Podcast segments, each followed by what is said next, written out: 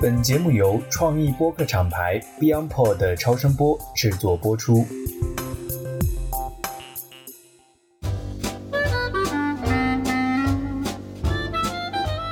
各位听友，大家好，欢迎来到最新一期的《成为巴菲特》。这期节目呢，是我们芒格之道线下读书会的第二部分。我们节目的常驻嘉宾南天老师也在活动当天来到位于上海的 CCPA 中文播客艺术中心，参与了节目的现场录制。那在与南天老师的对谈过后呢，我们还邀请到了几位来自不同城市的宝藏听友上台分享他们在过去近一年的时间里参与每个月巴菲特之股东信读信活动的感受。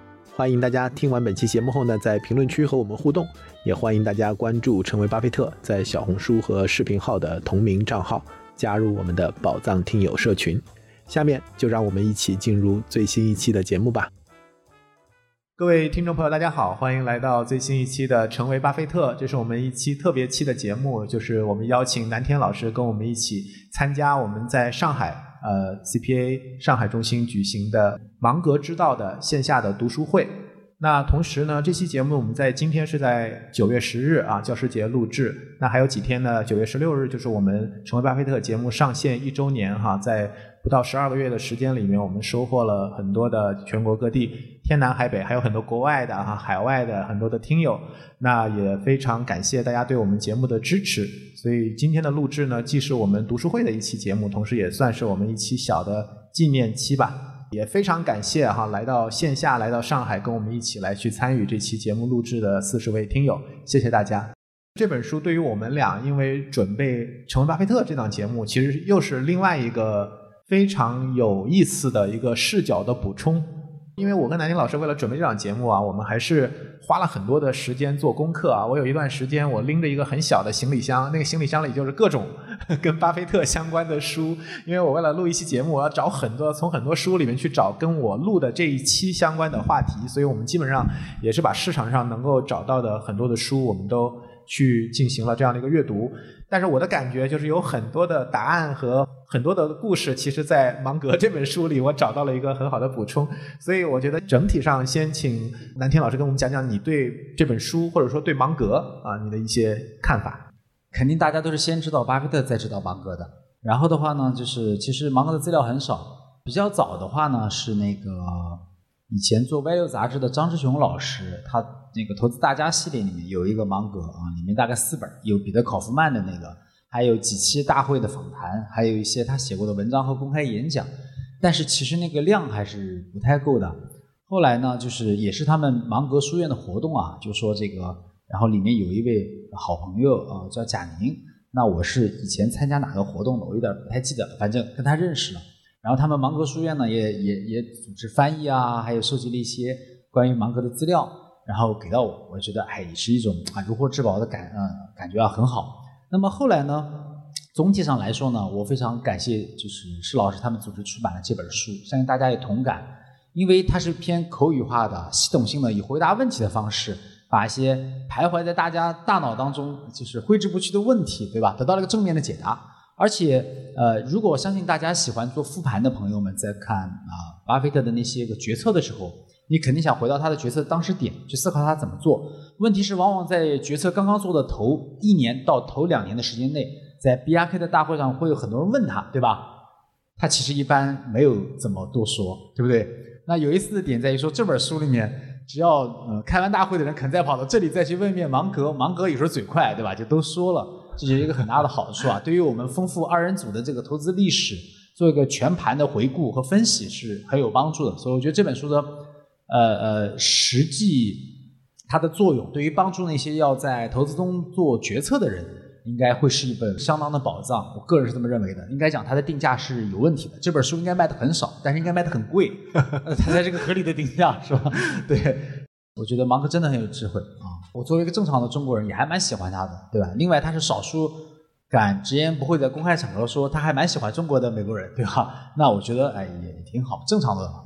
但是实事求是的说，也伴随着和啊啊艾老师做这期成为巴克呃成为巴菲特这档播客啊，重新再去读当年的很多的历史，还有很多感受。也有可能因为我四十多了，也许这个原因啊，我现在其实还是觉得说要要要巴菲特的综合的全面的东西，可能还是要比芒格更更更更那个一些。当然，也也许我们说句不客气话，也许只是因为主角是巴菲特嘛，对吧？那也许芒格自己的世界有自己的过法。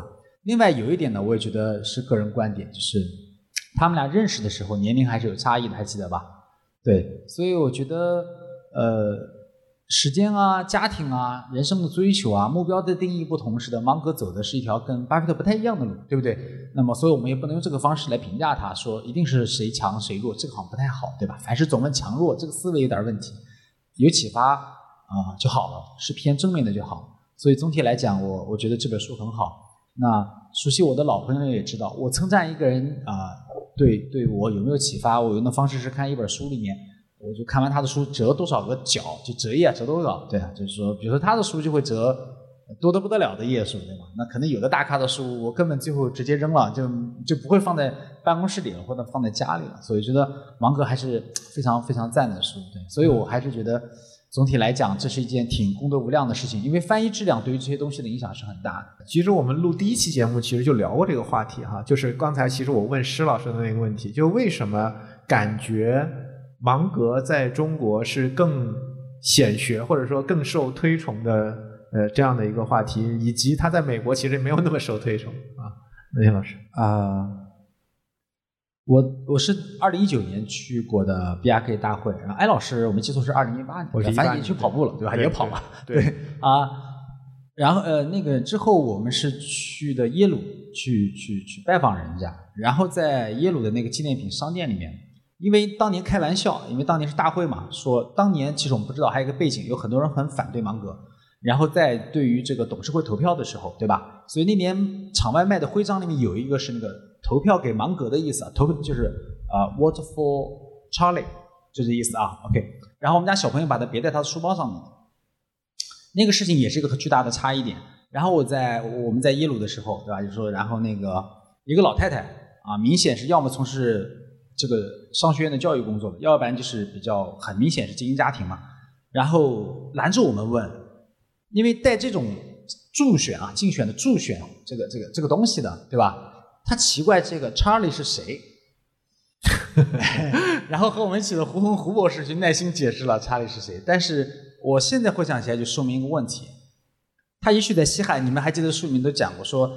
他如果在俱乐部吃早餐，对吧？芒格在俱乐部吃早餐，路过的人都跟他打招呼。对，他是西海岸的名流，对吧？对。但他在东海岸就跟透明的差不多。但是巴菲特是不是差别很大？对。所以我先想说的第一点是说这个，我我个人有个感受啊，在这个显学方面，就说呃，巴菲特还是一个偏美国精英阶层或者全社会一个概念的知道的一个人物，而芒格是一个。呃，土生土长的，对吧？就是西海岸一个成功的社会人士，一个精英，对吧？这样一个定义，所以一个地方性和全国性的差异不同，那我觉得说这个呃很明显还比较影响美国的书籍销量，对吧？对。第二个观点呢，就是说可能有点奇怪啊，《穷查理宝典》也好，或者说富兰克林的那些话也好，对吧？因为他说《穷查理宝典》就来自于富兰克林这些这四方启发，还有这些这本书也好，其实里面大量的东西是，如果你是一个美国商人，天然就懂的东西。那是他们，因为美国的文化的底层是商业文化，对吧？那中国的底层大家也知道，应该讲是，我就不多说了。反正每个社会的底层文化是不一样的，所以我想说的是，那套东西在中国我们读起来，刚刚富裕的人群啊，有知识和理想追求的人读起来，觉得哎很不一般的。但坦率的讲，可能对于一个美国成功的商人家族来讲，就是说家世搜索，你知道这意思吧？就就就那样。就跟我举个例子，今天如果说。你会不会安排让你家的孩子从小再背一遍《三字经》？也许是会的啊，幼儿园或者学校会要求。但是你会不会把它拔到一个特别高的高度？你不会，对吧？为什么？这是本来我们土壤上就有的。对，然后这第二点，第三点呢？呃，因为在座有我们青学营的老朋友，好多年的，对吧？所以只要他们在场，我一定要确保知无不言，言无不尽，对吧？大家可以看看在座的朋友，互相看一下咱们今天在场的样本，你应该明白了。我们是读书人多，对吧？看看脸上的样子、气质，我们就能看出来，大伙儿读书人多，对吧？对，所以啊，所以，所以我们很喜欢用站着挣钱的方式挣到钱的，而且挣到钱之后还不为钱所困的，对吧？然后的人生是我们羡慕的，没错吧？所以我们当然很喜欢芒格。但你要说巴菲特，最后你跟他讲一句，呃，那巴菲特人生就是早上醒过来，他称之为跳踢踏舞上班，你也可以理解为早上起来卷，卷到晚上睡觉，从早卷到晚。那芒格的人生明显比他要快活很多。所以在我们这里可能对吧？最后是我忘了是二零二一还是二零二二的，就他自己的每日期刊的年会上他说的，他主要的他的受众是中国和印度的书书书呆子。这话，但是也是实话，对吗？我们如果尊重他老人家，也得尊重他讲的也确实是现实。所以这没有对错的意思，我只是想说，确实，那美国他的书卖的不好，我觉得简直是很必然的，和在我们这儿卖的不错也是很必然的，对吧？啊，对，开个玩笑。对对对，所以你看，我读这本书，我看他自己也知道，就是来参加他的这个股东会，来去跟他问答的人都是什么样的人，以及大家为什么要来参加他的这个股东会，主要是跟他对话。对吧？包括我们刚才讲开玩笑讲的，变成了一个呃带书的是吧？卖书的博主哈，主要是大家都去听一听他推荐什么书。不过这本书我看下来一个感受，正像艾老师讲，正因为是对话多，大家有没有感觉？这里面问的问题啥问题不多？你如果去看 B R K 的大会问题，有不少坦率的讲，你可以直接划为傻问题，对吧？就是很很那个什么的问题。所以大，所以我在想，这可能人生也是场筛选，是吗？这样筛选也有它的快乐所在，对吧？免得你必须要。对，所以也是其实是好事情。我们这也是想筛选嘛。大家如果听我们的节目哈，我们是从 Gecko 开始讲起，对吧？然后我们讲这个呃喜事糖果、美国运通，然后到七十年代华华盛顿邮报、布法罗晚报，然后到这个汤姆墨菲 ABC，然后我们最近聊可口可乐，其实呃。还是讲的挺慢的哈，但是已经到八十年代了。对，但是我觉得这一路走来，就是我自己也感觉，就是对每一个标的，我们的认认知或者说研究，会把我们带回到当时当下那个环境里面。呃，其实有很多新的发现啊。因为南天老师其实读巴菲特很早了，对吧？就我们有节目里面也聊过，但这一次也算是一次重读啊，重新的这个读。对，那刚才我们也提到，就是从呃《芒格之道》这本书里面，其实补充了很多芒格的视角，或者说芒格他怎么来看这一些。所以我觉得就是呃，结合我们之前做的几期节目，你觉得就是在这个这个里面，呃，你看到了一些芒格他对于一些投资的评价或者一些看法，和之前我们从巴菲特这个视角来切，会有一些什么不同？呃，我觉得好多件事情对我而言有很震撼的效果。当了第一点，比如说尽信书，呃，对吧？比如无书。举个例子来讲，啊，我忘了九七还是九八的 Wesco 年会上，他会回答别人觉得铁路是门烂生意，过了十年后告诉你是好生意。啊，在零几年的会上面，他说财产保险是极其烂的生意，但是如果你回顾过去十年的美股历史，财产保险是极其好的生意。啊。马上我知道会有朋友说，那你他也评价过比特币时，那难道不不，同志们，我们今天是来学习的，不是来抬杠的，好吗？开个玩笑。其实我想说什么呢？就是我我特别感兴趣的是，是在这个如果里面有些问题它是连续被问了几次的，那它从动态开放的角度来讲，它会观点在渐进的变化，对吧？那你可以观察它的变化。不过我想一句，对于一个嗯，大多数年会的时候已经七十岁，对吧？然后现在九十岁、九十多岁、一百岁的老人而言，他在这个年龄段仍然能够在改变自己的观点，我觉得真心讲是，我多么渴望，如果我老的到这个程度的时候，我还能不是个固执的人，我觉得已经是对吧？所以我觉得这第一个对我影响影响特别大的事情。第二件是什么呢？就是说确实要研究巴菲特编年史的时候，举个例子，所罗门兄弟这个。呃，就是这个这个这个案例我们还没讲，对吧？但这个案例里面，它补充一些关键的信息，有兴趣的朋友可以去看一下。其实，如果你是看罗杰·罗恩斯坦的版本，还是滚雪球的版本，对吧？还是别的版本里面讲到这个故事的时候，是少掉一些的。然后，然后可能在我这个年纪更有感慨的，感慨世事无常的，还有另外一个故事是我觉得超级震撼的。呃，就他说到那个，在所罗门这个事件里面，因为啊，对吧？债券的团队恶意操纵市场。在这个美债拍卖的时候，就是玩花样了。后来当事人的美国财政部长布雷迪要取消掉他们的牌照，呃，取消牌照之后，当然所罗门兄弟就完了，对吧？然后反正种种斡旋，书里面有，就是当年的书，呃，就是就是我看巴菲特那边的书里面是讲的很清楚的，对吧？就是巴菲特怎么去斡旋的。总之，最后放了他们一马。但是在这里，芒格补充了一期惊人的一个故事，我是不知道的，惊人的故事。原来那个财政部长的家族就是伯克希尔这个家族原先的股东之一。他们当年做出了最后的选择，是认为从成本结构的角度来讲，北方的纺织厂将干不过南方，所以他们不再持有 BRK 的股票了。而他的舅舅就是那个叫叫蔡蔡斯蔡斯对吧？对对那个叫蔡斯的反而引进了，就是引狼入室吧，也可以这么说，引进了巴菲特，对不对？这个故事就是呃，布雷迪家族准确的判断清楚了 BRK 的衰落，一个子没挣到，他舅舅坚守在里面，仅仅盲目的相信了一个人，挣下了超过多少倍的故事？请问在这个黑色的幽默里面，就像芒格在书里面感叹到的一样，世世事难料，你很难说什么真的是对错的，对吧？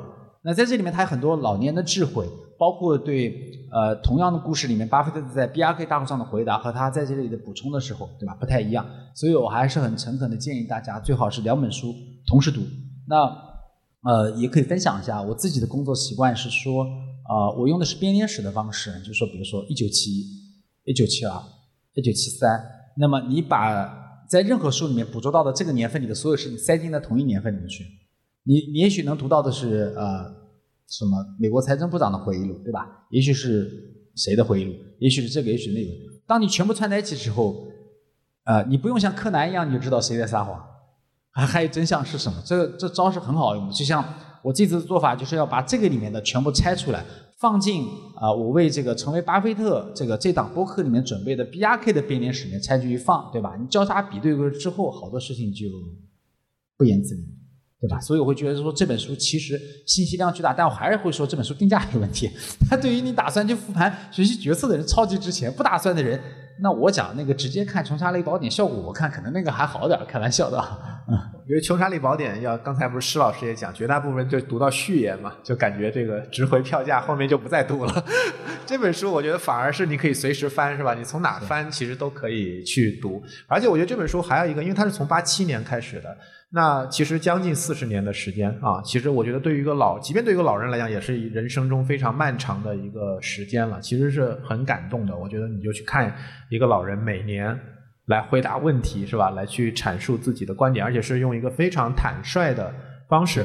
那我相信很多读者，尤其是年纪小一点的读者，我觉得可能他还会关注到里面跟中国相关的部分啊。这个其实是在巴菲特的股东信里面会比较少啊，但在芒格的这一部分里面，其实他谈到了很多啊，对于中国、对于日本、对于新加坡、对于李光耀、对于邓小平啊、对于王传福啊的看法。那其实尤其是涉及到，因为我们知道。在巴菲特跟中国的这个交集里面，其实就是中石油，大家知道的，然后再就是比亚迪，嗯啊，然后又在我们现在的这样的一个当下，所以他在里面呢，一个是我们可以看到他对李路非常的认可和信任哈，基本上我们看巴菲特夸经理人的这个 做法，在这本书里全部都是夸李路的，对，然后另外一个对王传福，他也讲了很多，对吧？然后也非常看好。所以我觉得可以从这个角度讲一讲，就是说芒格的书里面对跟我们中国相关的这一部分啊。呃，我觉得有两个部分是我印象比较深刻的。第一个部分来讲的话，就是这可能有一点和大家不同的差异。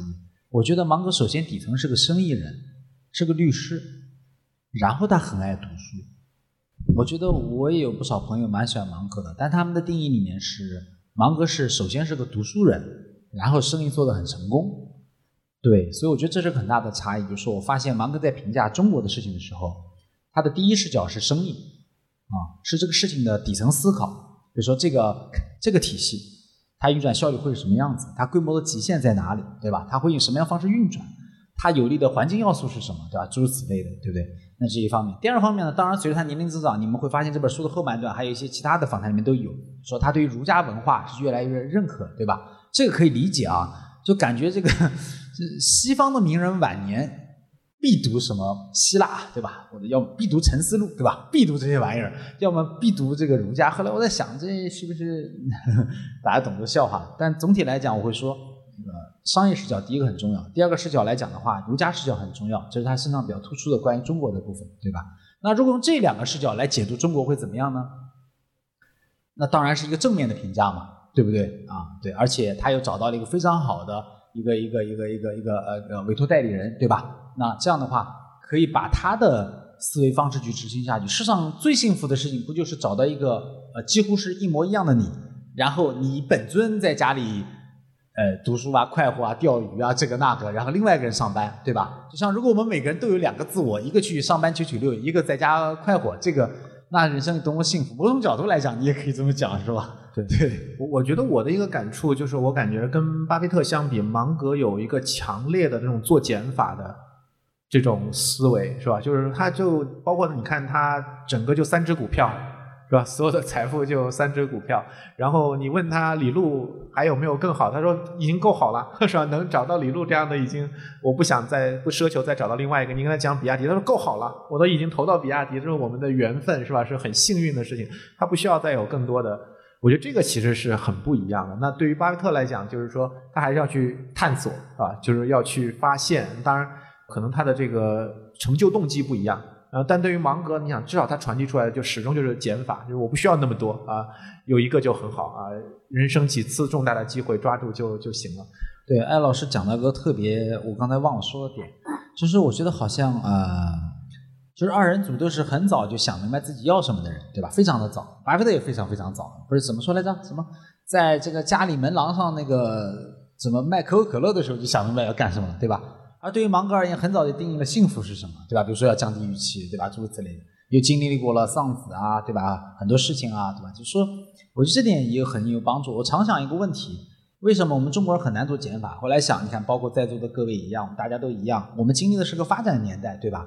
坦率的讲，呃，比如说在这个月，你会看见德国的经济 GDP 是负数。注意，我说的不是说增长减速，是负数啊。那我们这里呢是增长减速。但是如果你看一下，大家感觉是我们这里感觉世界就要完了，你知道吗？就那边是照过的。后来想一个搞笑的点，就是说 这个人是不是，对吧？就像我举个例子来讲，在这本书里面说的很明白。啊，芒格介绍了一些很底层的美国的关键数据。举个例子来讲，美国这个 GDP 的增速而言，是在他看来百分之二是个很关键的点。为什么？这书里有的，他解释，也包括说在他眼里的美国的长期通胀，他观察的水平是三左右。这些是为什么？这些地心引力嘛，巴菲特讲过很多次了，对吧？这些地心引力为什么是这样定义？我说这些话就是想说什么意思？是说呃，难道这些东西、这些事实、这些数据、这些正确的观点我们不知道吗？我们知道，但为什么我们做不了减法？所以从这个角度来讲，我觉得他他对于自我的认知，对吧？自控或者说。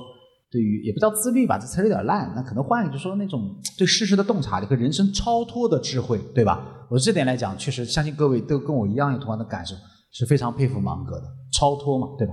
看透了这个事情就是超脱过去了，而不是陷在里面或者困在里面。我觉得这点是很佩服的。对，我觉得我看芒格呢，因为呃，就是为什么东方人更喜欢芒格，或者芒格在中国、印度有这么大的影响？我觉得就像您刚才讲的，呃，我觉得芒格是一种价值观的投射。呃，就是大家其实可能没有那么了解芒格，只是看芒格的一些金句或者他展示出来这样一个形象，但大家觉得那个是我想要的那个样子啊，somebody like me，或者我希望成为 somebody like you，就是那种感觉。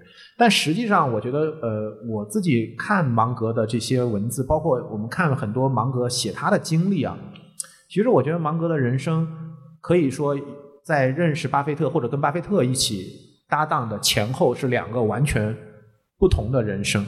其实，在芒格的前半段人生，我觉得他其实芒格很努力，但是芒格并没有取得很大的成功。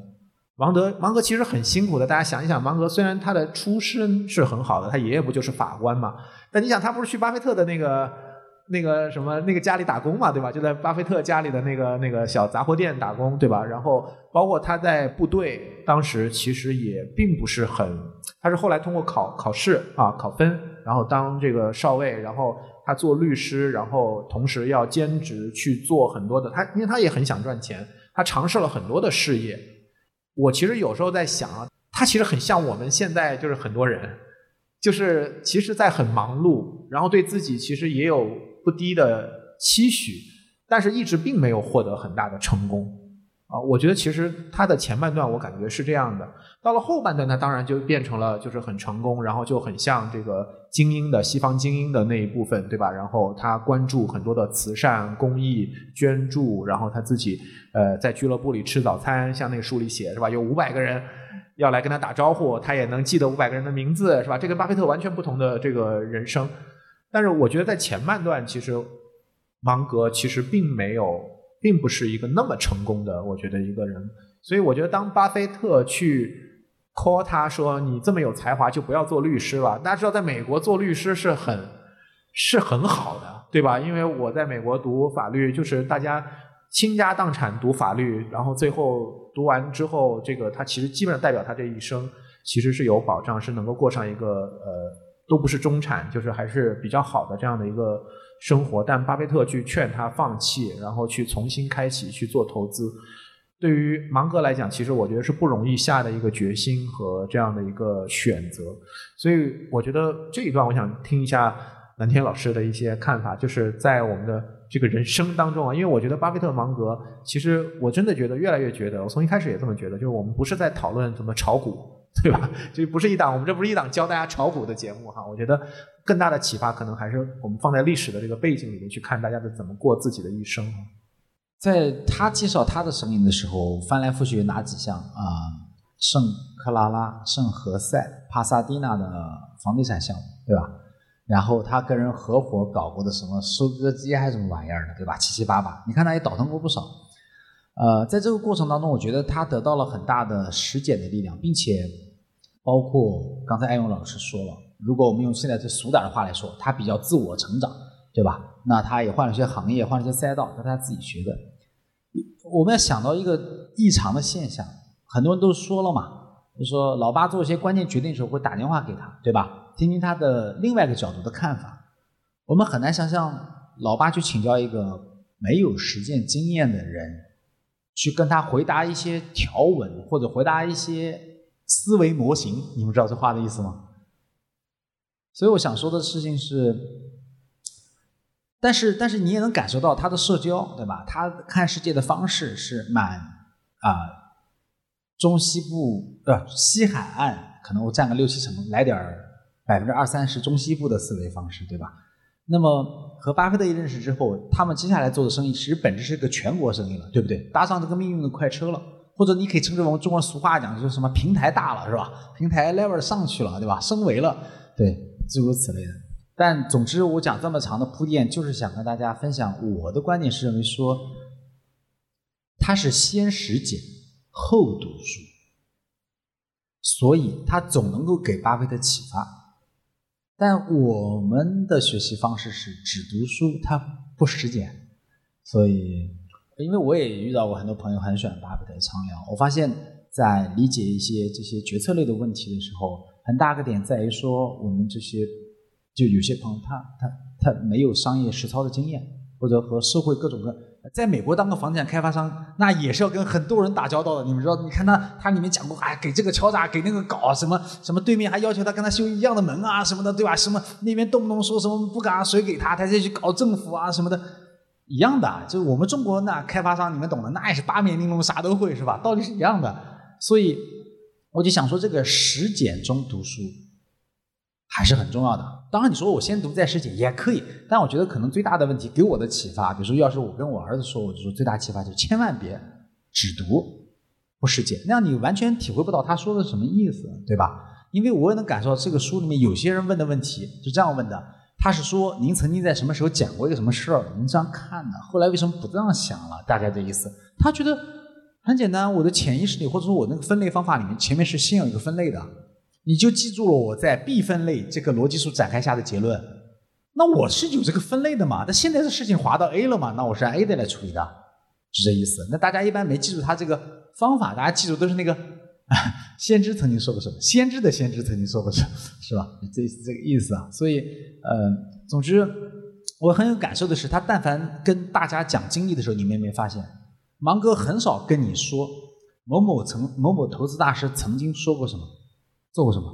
他全是跟你讲一个中西部的谚语，大家知道的以前的美国历史的故事和他经历的那种搞哭笑不得的各种案例，是吧？你们注意，这个里面绝大部分的来自于什么？来自一种偏街头的感觉，是吧？这是我们很多很多人很喜欢他那个味道。你看，这么懂读书的人，可是说起话来也挺街头智慧的，是不是？所以我就想，那街头智慧从哪来呢？那毫无疑问，街头智慧要从街头来。街街朋友们，街头智慧绝对不可能通过读书习得，对吗？街头智慧只能来自街头，这个是一个很很朴素的事情，对，所以我觉得，反正我确实就很喜欢芒格这点，就你看他前一句可以如此的俗，甚至有时候还开点三俗笑话，我大实话，也就是真是三俗笑话。但是呢，转过头呢，就跟你谈谈希腊人曾经怎么想的，诸如此类的，对吧？这个这个跨度之大还是很少见的，对吧？所以他很有魅力，对。我觉得芒格就是读这本书是让大家真的能看到很多芒格的侧面，对吧？因为毕竟在股东大会上，芒格总是那一句话，是吧？没有什么好补充的。但在这本书里，我觉得经常会看到让我非常哈哈哈的，因为我喜欢就是看到好玩的，我就把它画一个笑脸在那个边上，然后看到很多非常好玩的这个很冷幽默的这样的一个话，毒舌毒舌，相当毒舌。对对对，所以呃，我不知道在座的各位有没有把这本书读完哈，我还是觉得希望大家能够一起读，然后我们在群里可以去。去更多的分享啊！当你读到让你会心一笑或者觉得有感触的这个时候，那因为我们这个成为巴菲特这档节目也做了一年了哈，所以我们自己先小小的也不叫复盘，就是我们自己可以聊一聊，就是呃做一年下来的这样的一些感触吧。我觉得，然后在我们回答大家的提问之前，嗯，呃，首先就是我非常感谢老师的原因是啊。就是人其实很懒的，对吧？人的人性里面的惯性和惰性是很强大的。呃，我当然不否认，我看巴菲特东西很早，以前也如饥似渴嘛。在我那个刚开始读书的年代，你能得到一本格雷厄姆的书都是不太可能的。然后那些书翻译的之可怕，和那个表格都弄错了之类的，那是司空见惯的，你知道吧？在那种情况下，你经常会用有限的，虽然我是学会计的，你把那个格雷厄姆的案例算了一遍之后，发现。资产负债表两边是嘎不平的时候，你已经很愤怒了。就是说，这翻译说再怎么样，表格给个平的吧，都不平，我还往下分析个毛线啊，对吧？它都会发生。所以，所以其实正因为你前面如饥似渴，你花了很大的力气去疯狂的阅读和学习和复盘他们事情之后，你后面就不想再来第二遍了，对吧？这是人性。所以如果没有这个机缘，对吧？就说艾老师说，我们做一档这个节目吧，对不对？而且重点是咱们。不聊炒股票，聊的是这些商业的故事。那我再读了这一遍，我想我收获，我自己本人收获也很大的。熟悉我的朋友都知道，我比较推崇费曼教学法，对吧？就是你做这个事情，其实你自己收获是很大的。那艾老师也说了，他刚不讲了吗？出了门你也得带啊，那么多东西你得看啊，不然来不及啊，是吧？对，所以这个，首先第一个，我一个很大的感受就是是这样一个事情。而且你们也知道，其实，在中文资料世界里面，其实是没有的。因为我们较多的方式是大家在雪球上面去看很多朋友们对于啊二人组的理解和分析，这当然是很有帮很有帮助的，对不对？也有些朋友做成了专栏也很有帮助，对不对？但是你从听的角度，因为成阅文字量很大，你阅读是很累的嘛，也不方便嘛，对吧？听的角度来讲，这还是一个播客是个很好的东西。那艾老师也很有兴趣，对吧？他毕竟是做媒体出身，他觉得说这个事情是个很好的事情，对吧？那我们通过这个，包括要把这社区给做起来。我觉得这个非常好的事情，就是说一个正方向的事情应该是一举多得的。如果是一个事情是需要耗耗费很多项成本，只有一个结果，和一个成本项可以对好多个结果，它是不同的世界。所以这是第一个。第二就是说这个，呃，在整个这样一个过程当中，其实大家也看到了，坚持还是蛮难的。我毫不讳言的告诉大家，呃，越越越往后走，我确实也有点懒了。这个我不否认，老师，我当众承认错误啊。呃，是为什么呢？就是说这个这些商业故事，其实我不知道你们有没有感受啊。我已经把前面好讲的讲了，后面的其实已经越来越复杂了。就是他，我甚至不是很主要是后面会越来越接近这个 现在的时间点了。其实事情很复杂，我真的很难，很很，就像刚才我讲那个故事一样。你看，布雷迪家族准确的预测，对吧？结果呢，一个子没挣到。稀里糊涂那个发了超级大的财，是吧？现在你问，那当然他可以上节目，他跟你讲，我有个什么什么心法，我有什么看人看人呃看相的心法，对吧？教你看这个巴菲特，对吧？什么的，那你怎么办？你这这这这我说不好。所以第二个角度来讲的话，我确实要跟大家坦诚，就是有这个难度。当然啊，有艾老师坚持，我就会被迫坚持下去。他鞭子一抽，我就上攻，对吧？对，这是开玩笑的，不是这个意思，是说从编年史的角度嘛。当然，呃，最后也也也跟大家提一下，就是说我确实觉得，如果说你也蛮喜欢这档节目的话，如果你也做了编年史的复盘，那你会对我们俩的交流就是共共鸣更多一些。如果你只是听了故事会，你没去看那个编年史，你这个听起来你 get 不到那个梗，你知道吧？就大家知道这话的意思了，get 不到梗，坐在那听脱口秀很累的，别人都在那笑，你不知道为什么，你最后一个笑，对吧？这是很累的，对不对？你得知道那个梗，对。呃，我也很有共鸣哈，包括我们在在这一周哈，我们更新了两期节目，然后大家说为什么突然高产是吧？主要是为了这个我们这个活动预热哈。其实呃，更重要的是什么？其实我觉得我在节目里边也提到，就我特别不想这个节目最后变成了巴菲特故事会，是吧？就变成了一档故事会节目啊。然后我们看谁能把这个故事讲得更绘声绘色。那我觉得其实呃，关于巴菲特的故事一点都不少。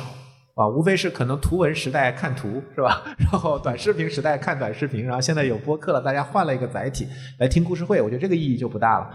但是如果借由这个话题，我们大家能一起去读信啊，一起去读书，然后大家就像我刚才讲的，我们一起来分享自己的这个认知和感受，我觉得这个其实是最重要的。所以我自己也很坦率的讲，我觉得做这档节目的初心哈。我觉得就是为了我自己啊，我也没有什么，我我先保证我自己从这个节目里我能学到东西，我能有收获。如果我认为呃这件事情是有价值的，那怎么做更有可能让这件事情能够可持续啊，能够坚持下去？你像大家也在群里哈，就是我们大概现在的节目有一万两千的订阅，然后再加我们的微信进我们的听友群，大概有一千多个人啊，就大概十个十个人。可能我相信，相信，比如说一千个人听节目，会有一百个人订阅这个节目，一百个人订阅这个节目，会有十个人进我们的群，然后十个人的群里面呢，可能会有一个人举手参加这个读书会的活动，被我们拉到这个读书读信的群啊。那我后来把它改名叫举手群了，是吧？就是举手而已。但真正的这一个人举手的人里面，可能就零点一个人可能会真的读。然后愿意来参与我们的分享，那这个很正常啊。我觉得，我觉得这个没有什么，这毫不意外，这事实就是这个样子。但是，当我们还是有几个同学，不到十个人，但是陆陆续续有将近二十个同学，我们一起真的读了信。然后我们在每个月的这个月中的周六晚上，那我们大家一起来分享。我自己觉得每次还是有很大的收获。而且我觉得一会儿大家也可以，因为我们有一些这个呃读信的嘉宾，他也上过我们节目来做分享啊。一会儿大家也可以听他们来去做分享，他们读巴菲特致股东信，包括这本书的一些感受。我觉得它其实是一个我叫 pull model，就是我跟您录录那个 DTC 的那档节目的时候就讲，就他把大家呃筛选和聚集在一起。所以刚才问这个大家说你彼此看看大家是一个什么样的长相气质，其实我觉得这也是很有意思的一件事情，就是通过一个行为或者通过一个载体，然后把大家连接到一起。因为现在其实呃大家的时间都很宝贵，我觉得社交是有巨大价值的啊。录这一档节目其实给了我很多不叫反直觉，就是我以前没有意识到的问题，就比如说。呃，巴菲特是个很爱社交的人，是吧？我以以前大家可能都是巴菲特关在家里读年报，是吧？后来我们发现，其实巴菲特是很 social 的人，社交是有价值的，对。但要减少的是无效社交，是吧？所以那怎么减少无效社交？你怎么和对的人相遇？我觉得这很多都是呃，不光是这个投资啊，就是人生的重要命题啊。所以，所以我觉得其实通过做这档节目，然后。我们也链接到了很多人啊，然后让更多对的人能够相遇，然后你能看到很多有才华、有智慧的人。其实大家看到我跟南天老师录的节目，我们就是按照标的，是吧？按照这个投资，然后其他的我都会特意说，我说这是一个八五后的投资人，这是个九零后的投资人，是吧？这是一个八零后的投资人。其实并不是要刻意的去强调呃那个年龄，其实它不重要，对吧？并不是说他谁的年龄大，谁的年龄小，谁对投资的认知认知就更深。但是我想看到就是不同的人，他有不同的背景，他有不同的生活背景、工作背景、教育背景，然后大家，但是大家都在一起，都在读。巴菲特，他可能在他的不同的阶段，或早或晚啊，接触到这个价值投资的理念，他的 aha moment，然后他怎么去影响到他的呃生活、他的工作、他的事业，甚至他的往大一点讲，他的人生。我觉得这个是很有意思的一个话题，所以我很大程度上呃去把它当做一个实验项目，一个实验项目。然后我也希望有更多的人能够被卷入，然后大家一起来去呃共创这档节目，然后共创这个社区，然后能够在更多的这种碰撞和交流当中，能够既能够回馈自己啊，同时也能够启发到更多的人。我觉得这个其实是我做这档节目很大的一个初心，而且从这一年的时间来看，我自己觉得我当然是收益最大的人，对吧？就像读信这个活动一样，可能这个月他有事儿，下个月他有事儿，这很正常。但我得保证每个月都得在，所以最后别人有没有读书我不知道，但我肯定是读了的。然后我自己也受到了很大的收获，我觉得这个是让我最高兴的事情。所以，即便到现在，我还是很有信心哈，能够把这个节目继续做下去。不管它最后有多少人听，然后我们读信的活动有多少人参加，我觉得我在相当长的时间里，我还是有信心能把这个。活动呃坚持下去的。所以，但 anyway 还是非常感谢哈，就是感谢我们不管是线上的听友，还是一起参加读信的听友，还是今天来到我们现场呃跟我们一起来会面的听友。下一个环节呢，我们会邀请我们几位就是一直跟我们一起坚持读信的朋友。他们有两位是录了节目的，是乐然那一期和最近刚刚上的 Max 那一期，然后还有我们一位七零后的大哥哈，尹健大哥，我想请他们三位上台来，然后呢，跟我们一起来分享一下他们在我们这小一年的这个读信过程中他们的一些收获，还有他们现在对巴菲特、对包括芒格这本书的一些看法。然后我给大家简单的介绍一下哈，尹健大哥是一位上市公司的财务总监。我们的段子就是他跟我们一起读信的时候，公司还没有上市，读着读着公司就上市了哈。乐然是八五后，是我们那一期的嘉宾，其实那一期他也讲得很好。然后 Max 是九零后，乐然相当于原来是在买方啊，然后 Max 在买方卖方都待过，他是在香港念完书，然后乐然现在在杭州，他自己在做投资，Max 在北京。然后尹健大哥是今天早上从连云港过来的。呃，我先分享一下哈，我其实是从苹果播客上找到这个节目的，因为刚开始的时候就搜巴菲特嘛，就两个节目，其中一个节目呢更新的时间离我搜的时候已经很远了，就完就更新两期，我说这个肯定不能看了，完了就看到阿勇老师这个节目，就一步一步听下来。我这个人好奇心比较强，什么我都愿意去感受感受。巴菲特读信这个事儿呢，也是艾勇老师一直盯着，确实也也有懒的时候，也也缺席过一一期两期。但是呢，他就会经常找我，哎，别人一到时候了，哎，呃，我们下周读信啊，我逼得没办法，我再继续看一看，再读一读。但是我我个人觉得这个事儿是，呃，不管做什么呢，嗯。我觉得坚持很重要，呃，真的很重要。你你你自己读，呃，不交流和你读交流完全是两个概念。哎，对。然后你嗯，你跟别人交流吧，你原先读信里头理解的一些东西哈，说不定就别人另外给你一个点，我你就有不同的收获出来。我觉得这个点特别重要。你像那个芒格说，多知识不行。其实我觉得他其实强调也就是这个点，就是你要有这个开放性，啊，你多读不同不同的书，然后呢，跟不同的人交流，最终你一定会得到有很多方面的知识汇总到一个你的知识体系里头。我觉得这个很重要，呃，一定要交流。我希望大家多来读信，呃，好像我们读读完掉队也挺多，但是大家一定要把这事坚持下去。另外一个，我觉得就是刚才这个小伙子说的这个三十岁很焦虑这个事儿哈，其实我觉得你大可不必。其实我都五十岁了，我都没焦虑，我还每天到处去参加各种的社群，呃，包括这个芒格书院的社群，我也在里头。对，就是你去很多的社群去交流，然后你能遇到很多优秀的人。呃，他说，就像芒格说，你要跟优秀的人做朋友，我觉得这个很重要。你每个阶段一遇到更优秀的人，对你的提高就不一样。然后呢，你看问题的这个角度也完全不同，这样你的焦虑就会少很多。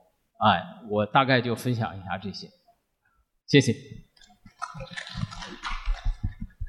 哦，我是呃。参加这个读信活动其实没参加特别多期，大概也就是从六月份好像第一次参加，然后当时是我看着他在读，然后我我和他是呃其实也是从网友演变的网友演演演演变的朋友，然后就我们俩经常交流，然后我发现呃我在想的一些问题，然后突然间发现呃这乐然也在想，然后发现他在读信，然后巴菲特的信以前肯定是我我我也读过，然后。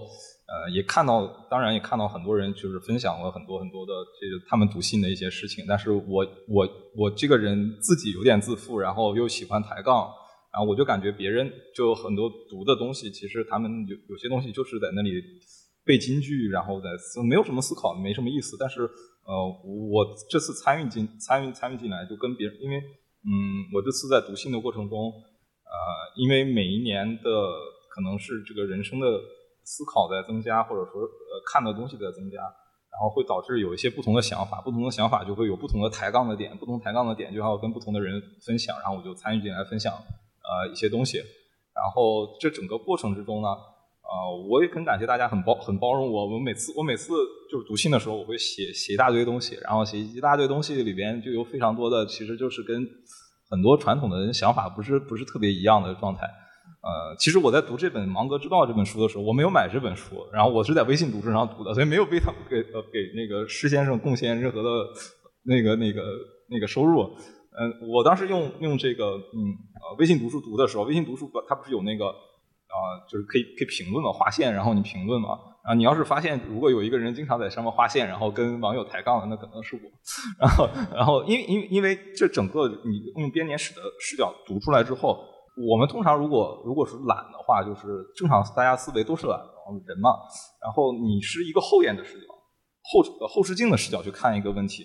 如果你把自己穿越回到那个那个他当年讲话的那个视角，无论是当时的宏观的环境，当时的这个整个社会的环境，当时的 whatever 的一些环境，你会有一些不同的理解。而这些不同的理解，它会又会衍生出，它就像就像一个脉络，或者或者是像一个一个复杂网络这样，它会连接到别的东西上，就是。每一次都会有不一样的东西，然后，嗯，呃，我是非常推荐，就是无论你可能读过一遍、两遍、三遍、四遍巴菲特股东信，但其实当你在当下，无论是投资还是是创业还是什么样的，有一些迷茫或者是有一些嗯没有思考清楚的时候，其实你是可以啊、可以可以重新再梳理一下巴菲特的股东信，在里边呢会找到很多的灵感，因为嗯，它确实是最好的 MBA 的这个。这个教教材，因为你会发现有很多啊、理论化的知识是绝对不如这两个老头几十年、五六十年的实践来的好的。那个，因为一开始艾勇老师跟我说大概要讲半个小时，所以我怕我怕记不住，我做了个 PPT。对不起啊，那个可能还是跟大家放一下好了。其实就五章。咱们成为巴菲特的这个活动啊，呃，在我的印象里呢，这个第一次的这个读书会应该是在呃十一月份，当时应该是喜事糖果那一期播客出来之后，然后呢说这个大家来读信啊，而且我当时因为呃我从第一期开始听的，所以当时说呃有这样一个读信活动呢，我就报名了，呃，所以从当时十一月份的时候呢，哎，我们就开始有这个读信的活动。一开始的时候啊，其实没有定下来是说读巴菲特的股东信的啊，然后是后来大家投票说读什么啊，最后好像大家定下来说好，我们一个月呢读他几年的股东信，这样一路一路读下来的。然后我很幸运的是呢，我是从第一期一直跟下来的，就是可能是在所有读信的人里面，我参与的期数可能是比较多的。啊，就是呃，所以跟大家分享呢，我觉得是呃有这个立场可以分享的，因为我基本上除了四月没来，我基本上每个月都来了啊，所以就是能跟大家大概过一下我们这个读书会大概每每一期都在干啥啊。我们这个十二月的时候呢，其实是从巴菲特五六年的那个信开始读的。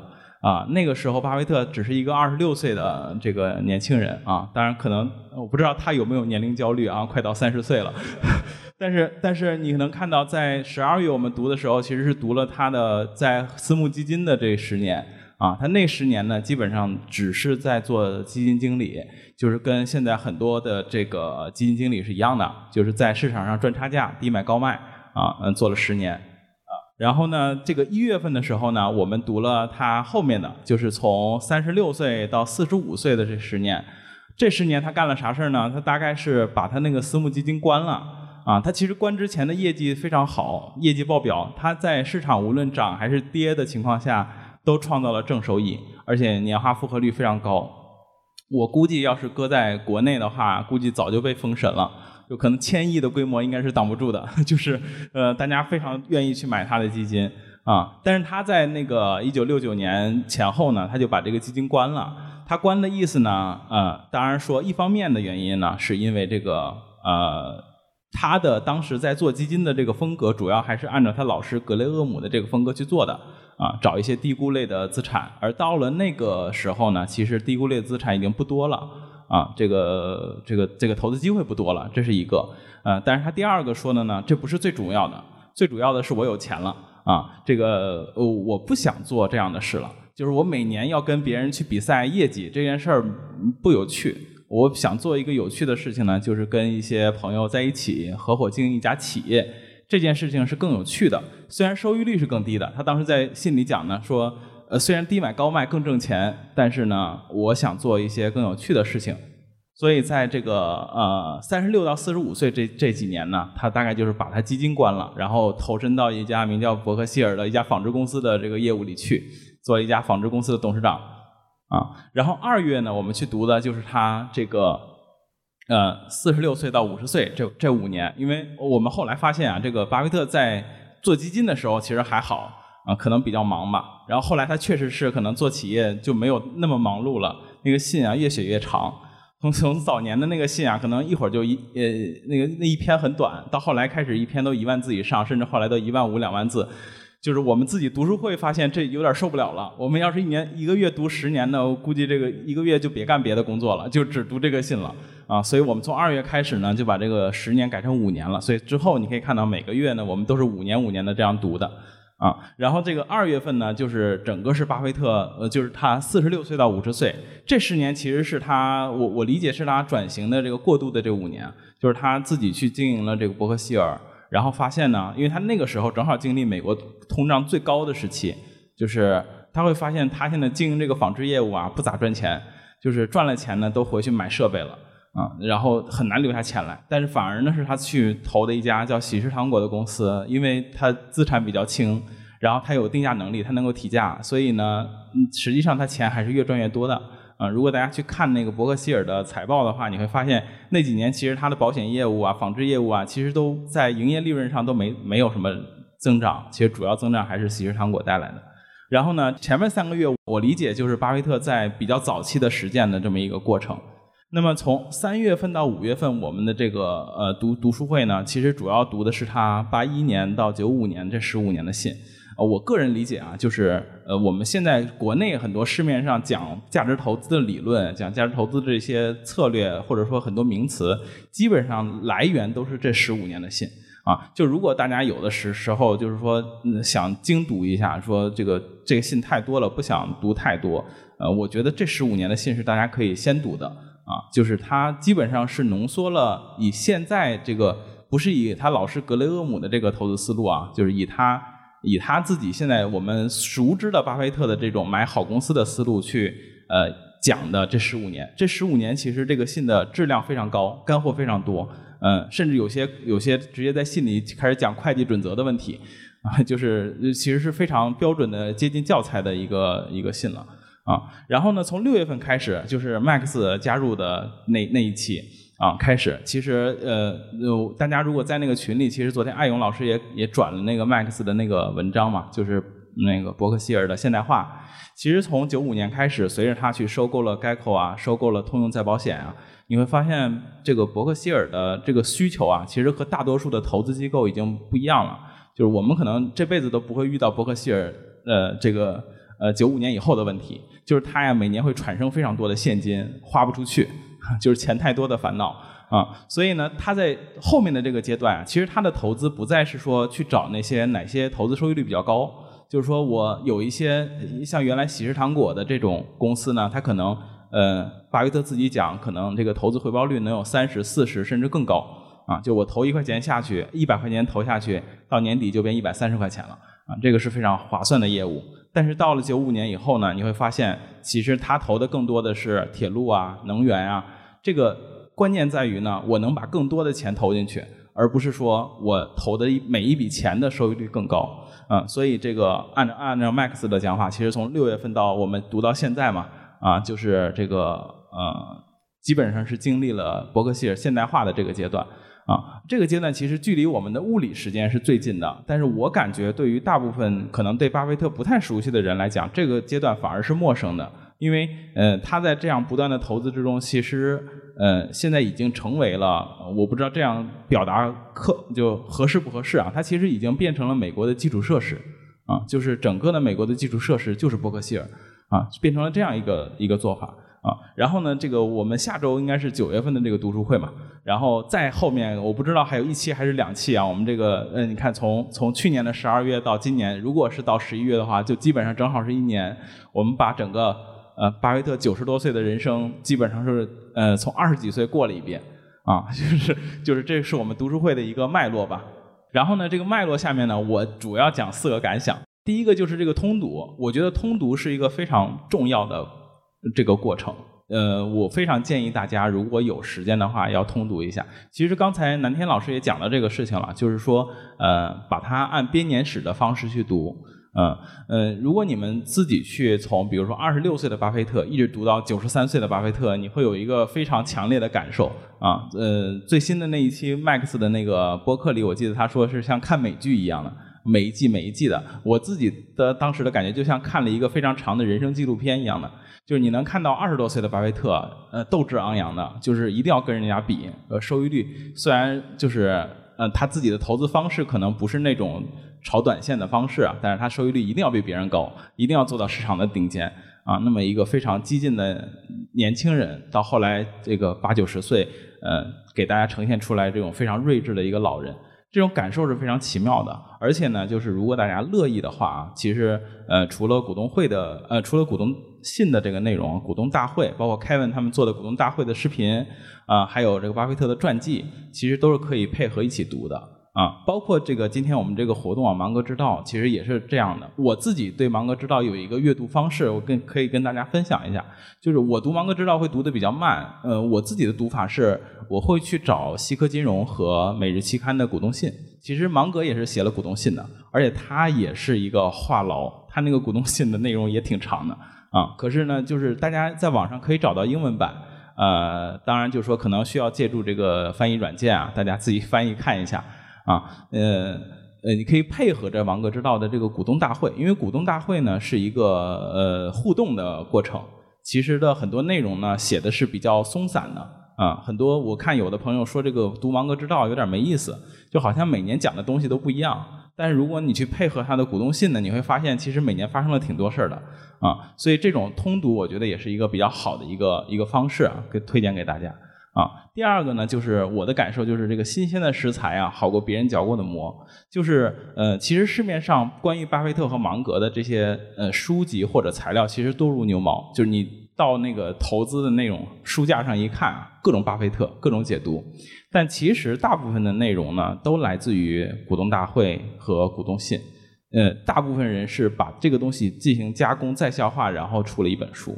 呃，我自己的感觉是，如果你想真的去了解，呃，或者说呃，学习什么是投资，我可能都不叫价值投资了，就是什么是呃一个比较正确的去从商业角度去做的投资，我觉得是从股东信开始会是比较好的一个选择，啊，因为你其实你只要读了股东信，你再去回去读那些书，你会发现有其实反而是收获更大的，因为。你自己读股东信的第一遍的时候，你自己会有自己的感受。这种感受不是任何人强加给你的，是你读到这个内容，你第一时间产生的自己的内容。那当你有了这个感受之后，你再去看那些市面上的呃解读巴菲特的那些说法，你更能够区分哪些是作者的观点，哪些可能是巴菲特的观点，以及有一些你跟作者其实会有不一样的观点。呃，我觉得这样去带着这些问题去读那些解读的书籍，其实会更好。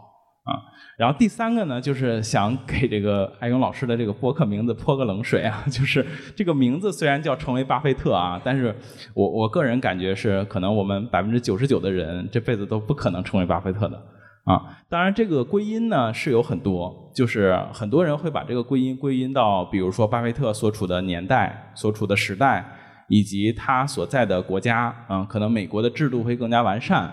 啊，但是我这里想分享的一个观点呢，是其实呃不要找这些客观理由，我们就是能力不如他，这个是一个非常重要的一个一个一个因素。你就想吧，巴菲特在二十六七岁的时候能够买成一家公司的大股东，然后进入到董事会里，把原来的管理层开掉，然后又去外边找了一个这个 CEO，然后把这个公司破产清算了，嗯，就是在座的在二十六七岁能做到这件事情呢，我想应该是寥寥无几的。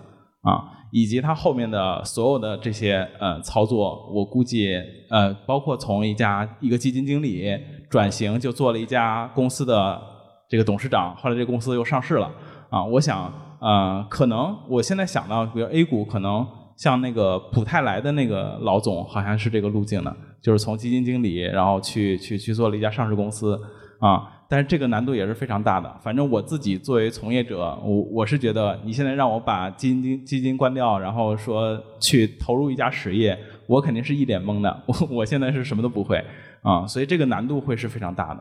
仅仅就说巴菲特的实际能力，不考虑环境，不考虑时代，可能我们绝大部分人也是赶不上巴菲特的这个这个情况的。嗯，但是话又说回来啊，就是那我们还学不学，或者说我们学它干嘛？我自己的感受呢是，嗯，因为这个问题其实之前有朋友问过我啊，我的回答是这样的，就是说，呃，你看你比如说我们一开始学写字的时候哈，我们可能也不会成为书法家，对吧？我们也我们也不是目目标也不是成为一个书法家，但是很多比如说正规的这个练习机构，如果你去学写字的话，他会让把一些大家的这些字帖啊，让你来临摹一下啊，从这个时候开始。包括你去，比如说我们如果去学做饭呀什么的，可能也是从菜谱开始的。那这些菜谱呢，可能就是一些前人留下来的非常经典的一些配方。我自己觉得，就是我们在实际做投资，或者说我们在实际生活中，肯定不可能照本宣科的来，呃，刻意的去模仿，这就有点刻舟求剑的意思了啊。我们所面临的时代、面临的环境、面临的机会都是不一样的。但是我觉得，如果是一个比较科学的学习方式呢，肯定是要从这个地方开始入门的。就是你从他练习练习，你慢慢才会感受到，哎，什么样的机会才是真正的机会，然后什么样的分析方式才是比较合理的。所以我觉得，可能呃，这档播客或者说我们去读股东信的这个意义，主要是在这里。那最后呢，就是有一个有一个这个我个人的在。在分享中间会有一些不好的感受，我今天也跟大家分享一下。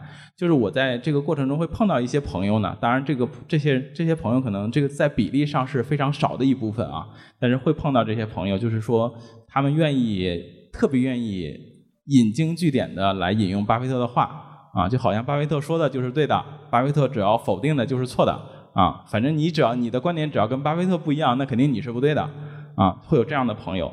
嗯，我个人觉得，其实这样其实可能并不是一个很好的学习巴菲特的方式，因为你看，巴菲特即使是他自己，他对他的老师格雷厄姆是非常推崇的，但是你也很难在股东信里连年的看到说，哎，我老师格雷厄姆说过这个事情应该怎么怎么样，所以他是怎么怎么样的。其实不是，你看巴菲特每年的股东信，他更多的还是从现实出发，就是我每年遇到的问题是什么，我去思考这个问题是怎么样的。所以，巴菲特留给我们的精神应该是说，不断的向他人学习，然后独立思考。我觉得这个东西是巴菲特应该带带来的，而不是说去机械的引用呃巴菲特说过什么什么什么，巴菲特觉得如何如何啊呃，甚至有一些人会对巴菲特和芒格产生一些崇拜的这种这种现象。我觉得这不是一个特别好的事情啊。我觉得我们还是应该从理性和诚实的角度去理解和学习巴菲特。啊，这个是我的一个感想。当然了，这些感想就是呃，是读读信的一些感想啊。但是实际在我的实践中，其实还要很长的路要走。嗯，就是你懂了这些事情，和你真正能做到，或者说真正在这个呃实际的投资投资过程中能够呃践行这些东西，其实是很长的路。这可能需要我在今后的可能五年、十年的时间，呃，有很多需要去。慢慢去理解、去感受的，我也不敢说我现在做的很好，只能说我可能从道理上知道，哦，应该是这样，但是我可能要在实践中不断的去犯错，才能够理解，哦，原来这样才是对的。然后呢，这个最后是，呃，我想给大家一些投资建议，因为这个也是我之前，因为我自己是做二级市场的，呃，会有很多同学或者说同事朋友来问我投资建议。呃，我这里其实是引用了李路先生的投资建议，因为我觉得他给的投资建议是非常好的啊。呃，当然这里面呢，就是我只是转述他的意见，再加了一些我自己的理解啊。当然，就是如果大家乐意的话，还可以去看他的原文，原文可能表达的更准确一些啊，我这里就是借用他的这个说法呢，来给大家一些我自己比较认可的投资建议。呃，李路先生是说呢，就是呃，他这他这个讲话当时是在诺亚财富的那个闭门会上，然后跟那个一些企业家的一些交流，所以他当时给大家的建议，第一个建议呢，就是说去找一些你真正能看得懂的公司去投资啊，因为当时的很多听众可能是企业家。所以当时李路先生给的第一个建议呢，其实是说你来看一看自己的企业，就是自己现在正在运行的企业是不是你能理解，然后它是不是具备竞争优势了，你是不是要去投资它啊？呃，可能对于今天在座的朋友们来讲，他大多数的朋友可能没有自己的企业啊，呃，我觉得其实是可以从身边的企业开始找起来的，就是我们平时接触了哪些企业，哪些企业的产品你用的最多。哪些企业你最熟悉？可以从他们的这些企业来看看有没有投资机会啊。这个投资机会呢，其实主要还是要看看它有没有呃竞争优势，能不能提供比较好的资本回报率。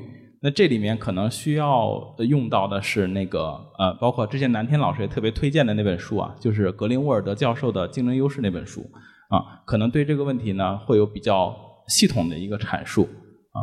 然后李路先生说的第二个呢，就是说，如果你找不到真的能理解的公司去投资，那第二个办法呢，就是去找一些你比较信赖的、你觉得比较好的基金管理人，也就是基金经理，然后把钱呢给他们。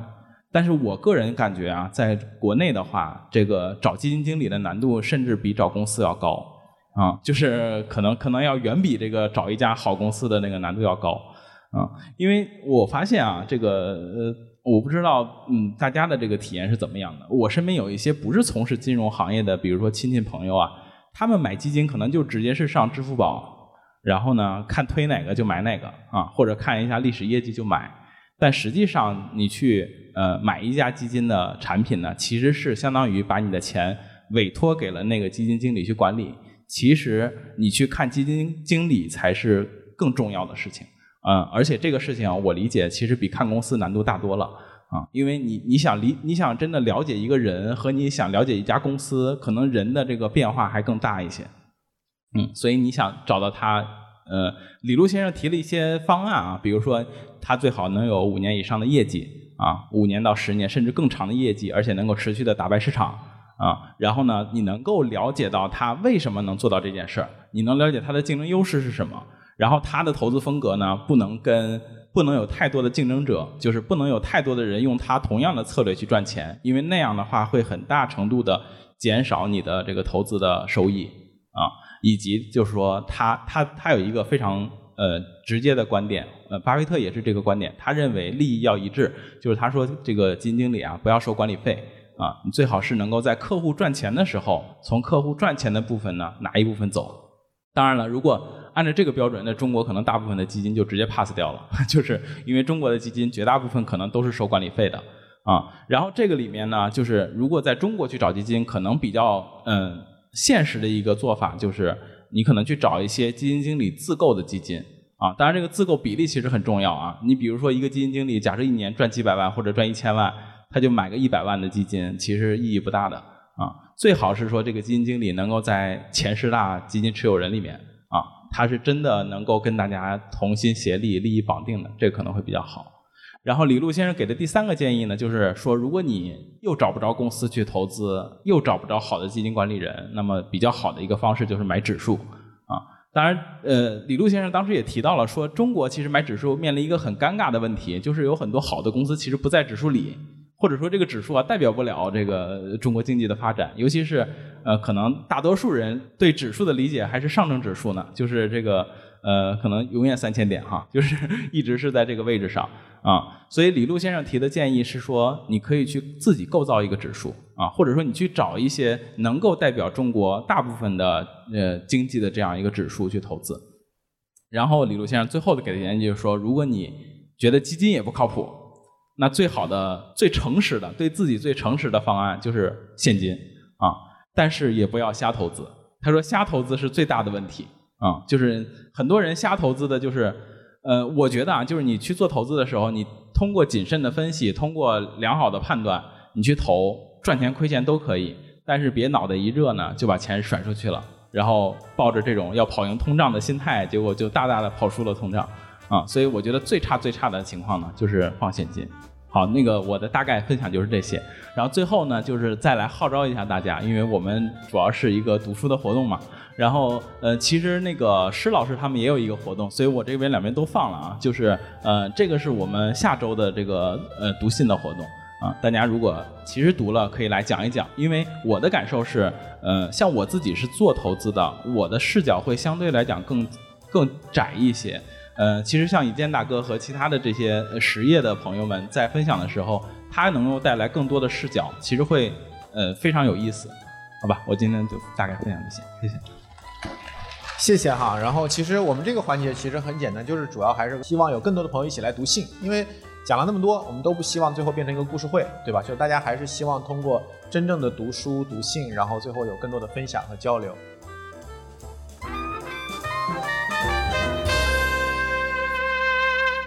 我们的节目成立了听友群，来自苹果播客的听友可以直接加我们小助理微信 BeyondPod 二零二一，全部字母小写 BeyondPod 二零二一。小宇宙听友可以去节目 Show Notes 或者评论区置顶留言，找到入群方式。欢迎在听友群里与我们互动交流，分享更多与巴菲特价值投资相关的真知灼见和有趣故事。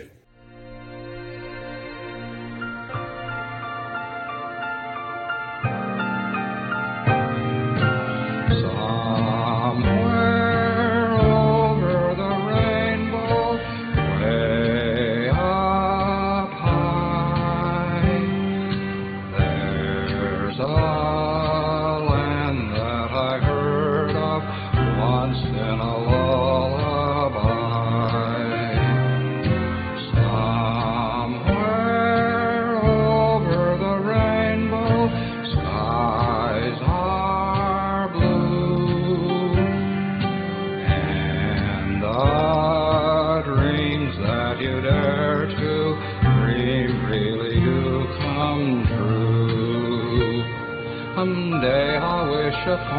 Star and wake up where the clouds are far behind me where troubles melt like lemon drops away above the chimney tops. That's where